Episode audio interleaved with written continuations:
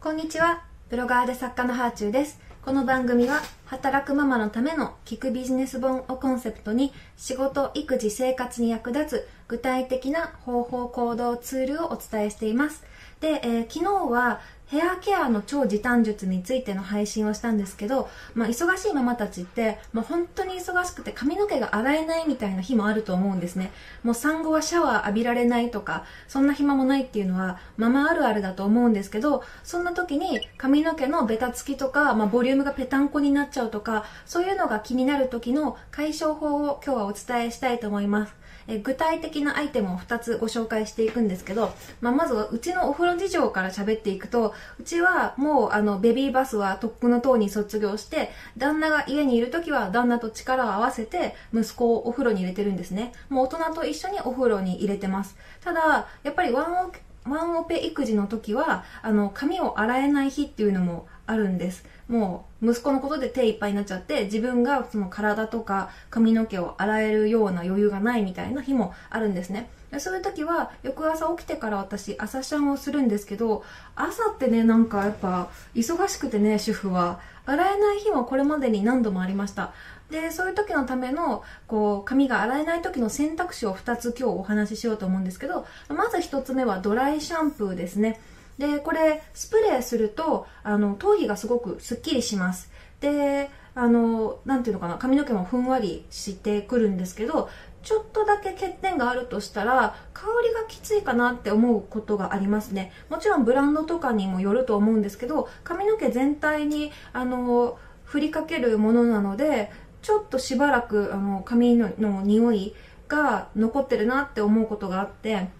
赤ちゃんがいるとやっぱり香りがきついものって選ばないというか気になったりすると思うんですね。だからあんまりリフレッシュ感が必要ないっていう人は2つ目の選択肢の藤子のポンポンパウダーっていうのがいいです。これちょっと実家にあって今物が手元にはないんですけど髪の毛用の、まあ、パウダーファンデーションって言ってもいいのかな。パウダーででこうキャップ開けて生え際にポンポンってつけてで手でなじませると余分な皮脂を吸収してくれて髪の毛をふんわりさせてくれるんですよ。これは私はあの美容系 YouTuber で仲良しの佐々木朝日ちゃんに髪の毛の生え際がベタっとしちゃうんだよねっていう相談をした時に教えてもらったんです私ね昔からねあのなんていうのかな、前髪がなくって、で、髪の毛を、こう、分けたヘアスタイルなんですけど、その時にね、ちょっとやっぱハイヤーがペタンとしてるんですよ。これでね、あの、ちっちゃい頃は江口洋介っていうあだ名がついてて、まあ、それ以来江口洋介さんに、こう、なんとも言えない親近感を感じて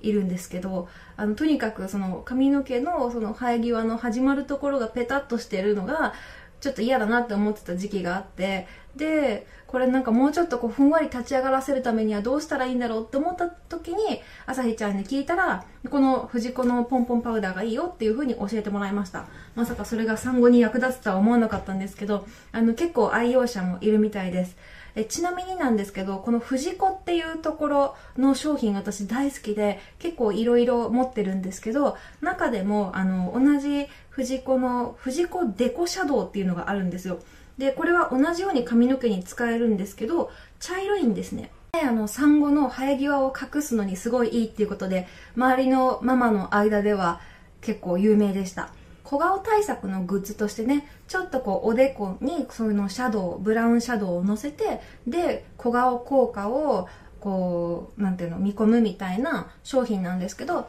ただ、やっぱね、そうやって、こう、生え際を茶色くぼかしてくれるので、産後の抜け毛救世主グッズとしても使われてるみたいです。で、まあ、ここからは、あの、余裕がある人向けの対策なんですけど、あの、美容院で仮眠がてらシャンプーとブローをしてもらうと、すごくリフレッシュするので、余裕がある人はその美容院を使うっていうのも手だと思います。私はイベントとか取材の前にヘッドスパをよく予約するんですね。そうすると、まあ、髪の毛を洗ってもらえて、トリートメントやってもらって、で、ついでに肩とか、こう、うんと腕とかちょっと凝ってるところもほぐしてもらえてで髪の毛もツルツルになるからすごくコスパよく感じるんですよヘッドスパって、まあ、1万円ぐらいでやってくれたりあと、まあ、常連さんだったり安いところだったりとか、あのー、すると数千円でやってくれるとこもあると思うので、まあ、本当値段はピンキリだし住んでる場所にもよると思うんですけど月額制のヘッドスパ通い放題みたいなのをやってるところもあるので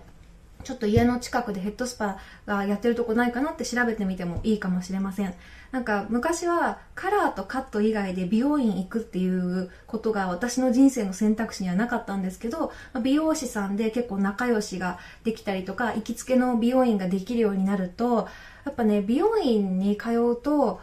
すごく便利だなって思うようになって、カットとカラー以外でも使っていいんだなっていう思い込みが外れましたね。うん。なんかカットかカラーじゃないと言っちゃいけないと思ってたんですけど、あの、気軽に通っていいんだっていうふうに思い込みが解けました。で、そういう風に美容院に通うのを習慣にすると、家で時間かけてトリートメントをするよりも髪の毛の状態が良かったりするので、まあ、結果的にはコスパ的にも時短的にもいいと思うんですよね。だから、まあ、なんか足裏マッサージとか全身のマッサージ疲れたから行こうって思う時にちょっとヘッドスパ予約してみようかなって思うとまあ体もほぐしてもらえることが多いしついでに髪の毛もツルツルになったりとかするのですごくおすすめですあとはあの大人美容っていう本に書いてあったんですけどヨーロッパだったりアメリカでは湿度が低い国ではあえてあんまり髪の毛を洗わないらしいですね。であの家では髪の毛を洗わないっていう人もいるらしいです。もう美容院に行く時しか髪の毛洗わないみたいな。であのそうするとねえー、なんか日本だと汚いみたいなイメージがあるかもしれないんですけど髪の毛の状態がそういうの方がいいっていう人もいるらしいですよ。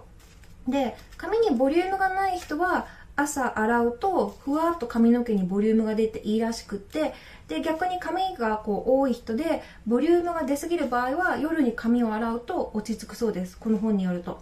であのー、この本にも汗をかく夏場以外は毎日髪の毛洗わなくて OK ですよってことが書いてあるんですけど実際に私の友人の美容のプロのお友達も外出自粛期間このあのおうち時間期間は汗もかかないし外に行って何かこうほこりをかぶったりすることもないから髪の毛洗うのは2日に1回って言ってました。ですしなんか昔の人は髪の毛洗うのは1週間に1回とかだったらしいんですね。なのでまあ結構私の世代だと1日1回必ず髪の毛洗うっていう人が多いと思うんですけどそれ自体思い込みかもしれなくてなんか洗わなきゃって思いすぎないことがストレスをためないことになるのかもしれないなというふうに思いました。なので、まあ、思い込みにとらわれずえー、そして救世主グッズを適度に使って髪の毛のいい状態を保ちながら自分が体も心も心地よく入れる髪の毛洗う頻度を探すのがいいのかなというふうに思います。